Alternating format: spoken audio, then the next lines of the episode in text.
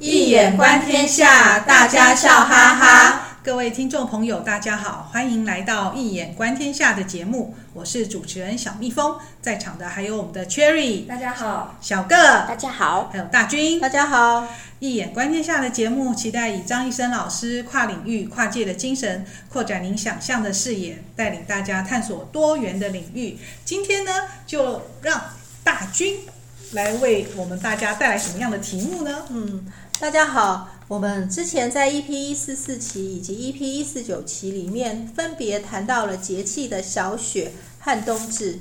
今天是二零二四年的二月一号。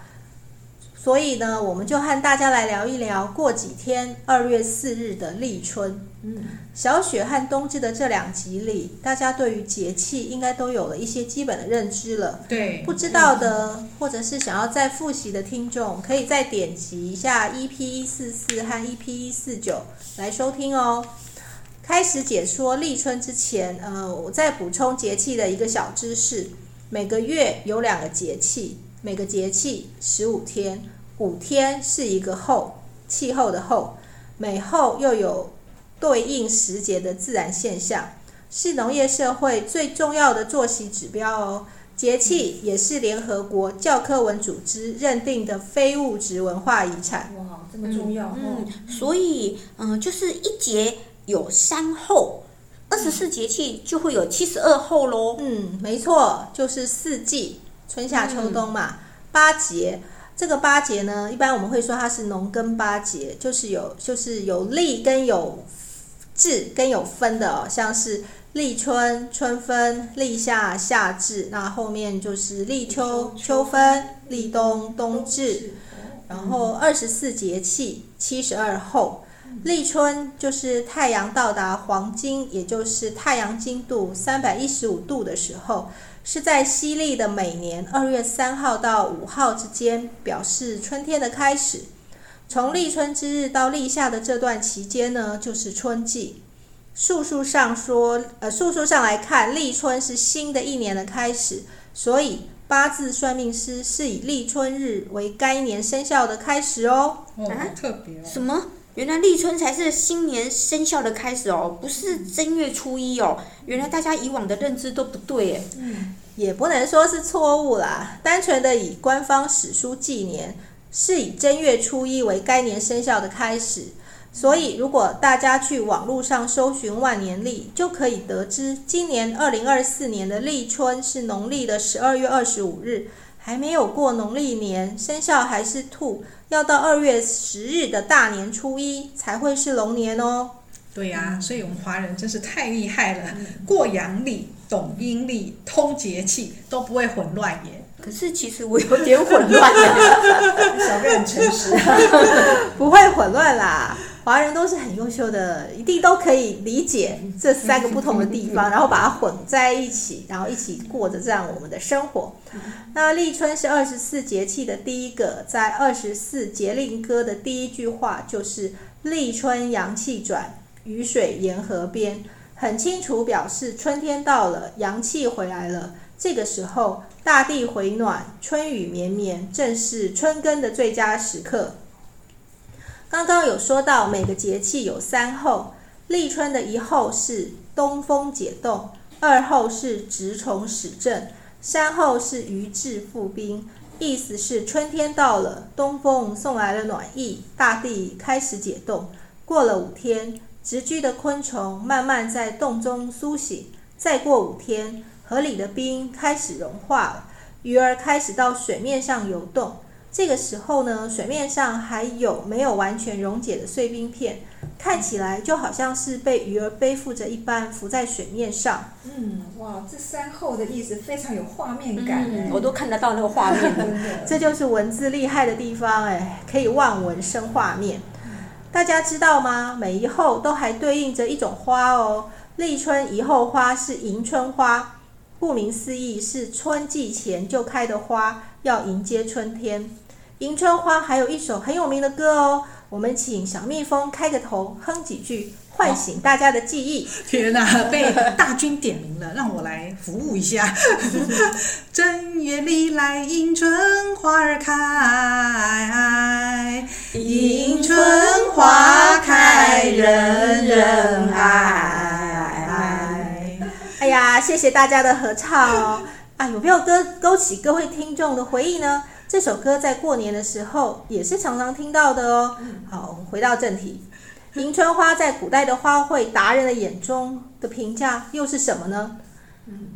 就只有亦不可废四个字，亦不可一样，鸡肋，可惜。对对 对，这个你看我们中呃有多少历朝历代，但是总共也只有十多首。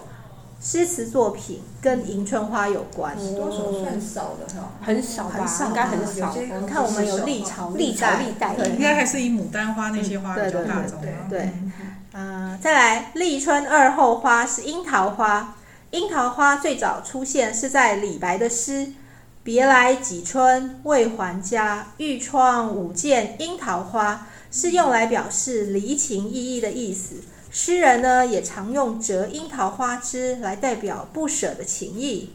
樱桃花就是我们吃的樱桃的花吗？还是指萨库拉樱花？哦，樱桃花跟樱花是不一样的，它们同样是蔷薇科，但是呢，它是不同的属别。简单的说，就是樱花就是观赏用的，果子是不能吃的。嗯，那樱桃花结的果实是艳红可吃。称为是朱樱，这个朱呢，就是珠圆玉润的珠哦，去掉玉字边的那个朱，那樱当然就是樱桃的樱。有句话说：“春来樱桃第一枝”，就是春天到了，樱桃第一个开花。哦，立春山后花是望春花，望望望春花，这是什么花？啊是真的花吗？啊，小蜜蜂的问题，古人也有哦。望春花这个名字在文献中很少见到，在清初康熙时修撰的《渊见类类函》，这个类函呢是一种工具书，就类似于我们现代的百科全书。在这个《渊见类函》这本书里面呢，在辛夷的这一条，辛夷呢就是辛苦的辛，夷为平地的夷啊，在辛夷的这一条里面有记载着。群芳谱里面说，这个群芳谱呢是艳冠群芳的群芳，琴谱的谱。群芳谱是明代的植物学著作，它里面记录着群芳谱里面讲，辛夷呢一名后桃，就是诸气候的后，桃花的桃，也叫望春，所以辛夷花就是望春花。辛夷花有散风寒的功效哦，可以用来治鼻炎、降血压哦。哇，还可以降血压，真是长知识啊！嗯，我曾经看过辛夷花，很漂亮哦，也就是大家所熟知的，也称为木兰，或是紫玉兰，或是白玉兰。嗯。那个心仪呢，它其实也有做成精油哦。其实我有买哦，它可以滴一点点在手指头上面，然后搓一搓，用力就吸到肺部里面，然后就觉得很肺部里面觉得很清凉。然后对于打喷嚏啊、流鼻水、鼻塞都有功效哦。也可以，也可以有一种方法，就是把它加在乳液里面，然后抹在胸口还有背部，就很觉得很舒服哦。不过那个心仪的价格。点都不亲民，因为不常见呐。嗯，而且毕竟是精油嘛，嗯、精油都大概都是有一定的价位的。嗯，呃，辛夷呢有祛风通窍的作用，尤其是在通鼻、散风寒这方面。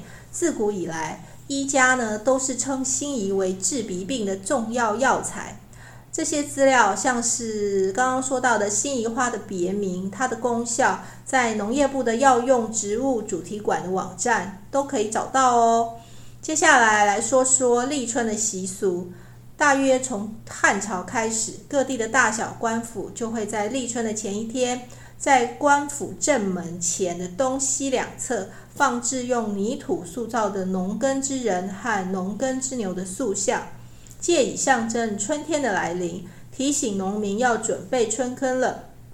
起初呢，只是静态的陈列展示，后来就演变成鞭打春牛的活动。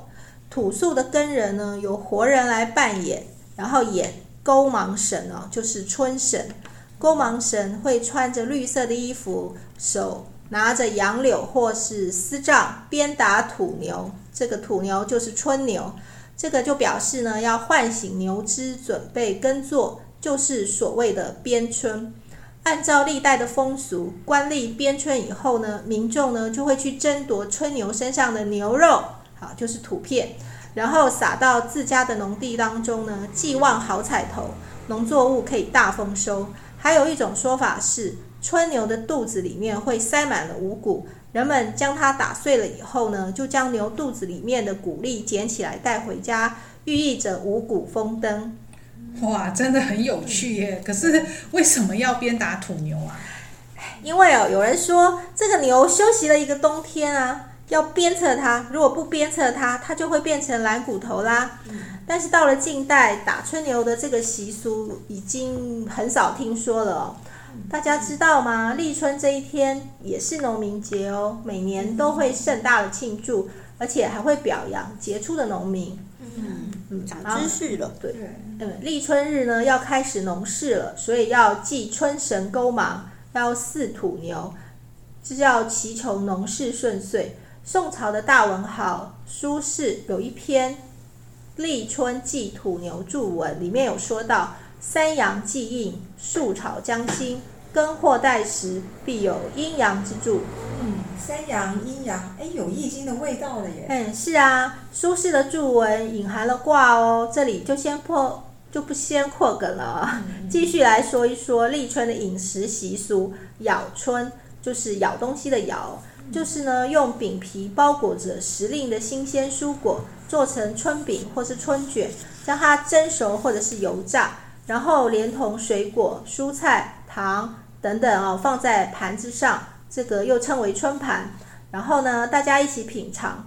立春吃春饼或是春卷，就是有喜迎春季。祈求身体健康，期盼五谷丰收的意思哦。嗯，果然华人的庆节庆呢，都好像离不开吃的哦。真的。嗯，而且这个春饼啊，嗯、呃，春卷啊，听起来好像很养生呢。嗯、没错，春天就是养生的季节嘛。呃，要多晒太阳哦，要早睡早起，不赖床，要平心静气，不争吵。春天养肝也是最有效果的哦。因为春天呢，对应五色中的青色，所以呢，要多吃绿色的食物来促进新陈代谢，让肝气循环。饮食方面呢，则是要以清淡为主，要多摄取维生素、蛋白质，避免吃油腻、生冷、辛辣、酸性的食物，来改善脾胃积聚的状况。哇！可是那些东西都好好吃哦。哎呀，忍一忍吧，快要过年了，好吃的还会少吗？哎，讲到过年啊，今年二零二四年的立春是二月四号嘛，可是大年初一是二月十二月十号，那有没有立春刚好遇到大年初一的时候啊？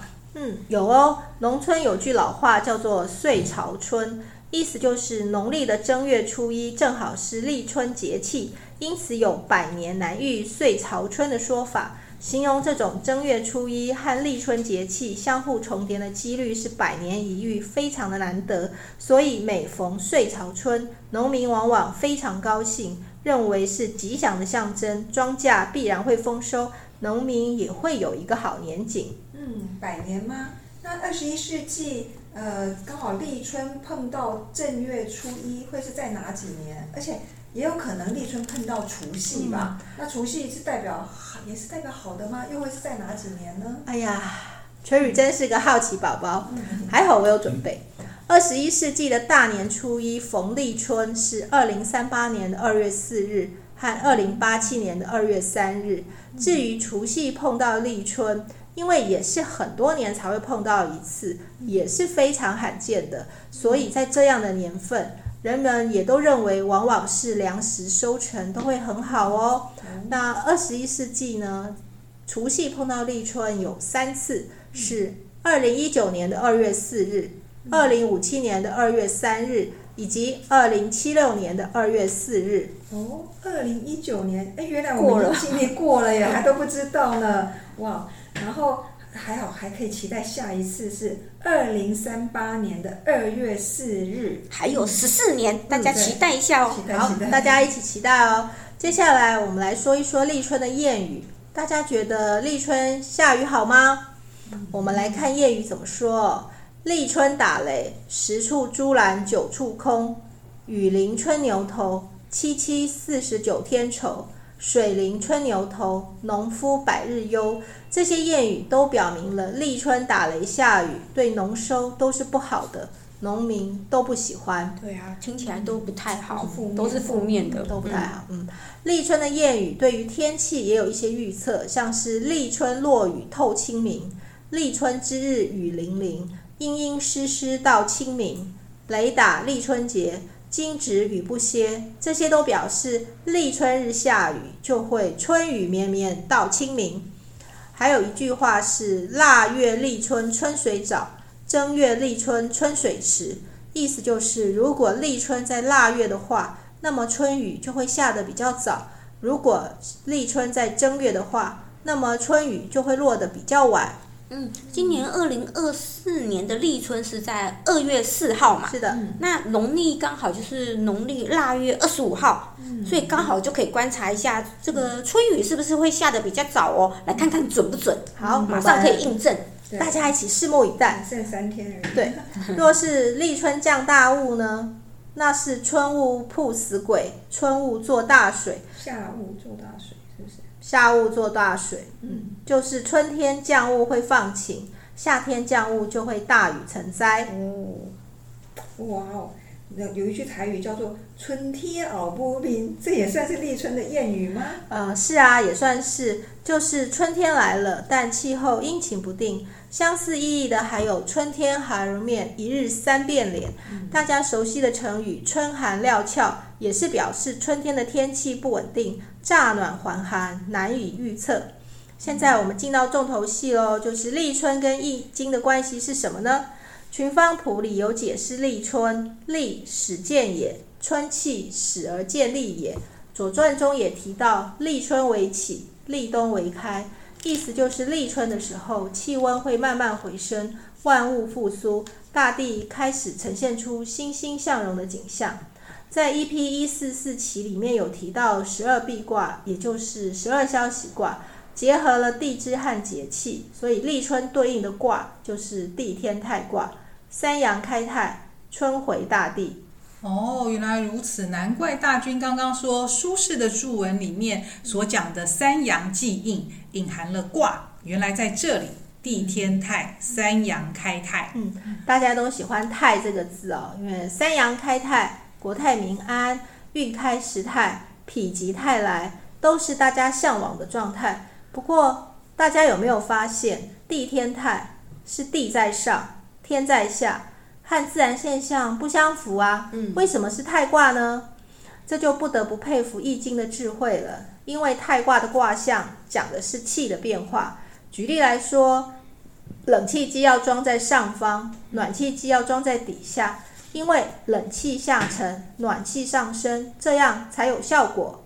嗯，这个例子举得很好，哎，比较容易懂。嗯、让让我再进一步说明一下哈，因为物质会热胀冷缩嘛，大家知道哈。因为空气呢，如果是受热，它就会膨胀，所以呢，气体密度就会变小，于是就会往上升。冷空气呢，则相反哦，因为它密度比较大，就会比较重，就会往下沉，就会变成热空气上升，冷空气下降，于是就就产生了气体的对流循环，可以让室内的温度呢受到了调节。嗯、啊，谢谢小小哥的知识科普。好，对应到卦，地天泰的地是阴爻，天是阳爻，阴爻的阴气下降是小往。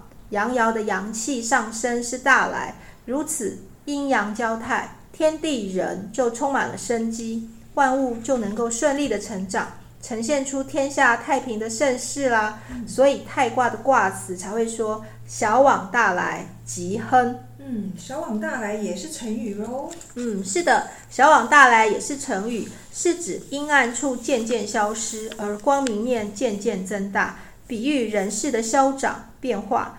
泰卦的象辞也有说：“天地交泰，后以才成天地之道，辅相天地之宜，以左右民。要天地交泰之后，才知道什么是天地之道，才能选择正道而行。”还有一个大家都很熟悉的成语，叫做“否极泰来”。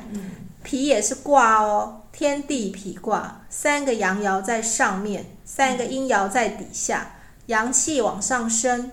阴气往下降，天地不交，万物不通。嗯，否极泰来是否在前，泰在后。但是依照《易经》六十四卦的卦序来看呢，比小畜西履太否，太是十一卦，否是十二卦，太在前，否在后。那这样的安排是不是有什么意义呢？嗯。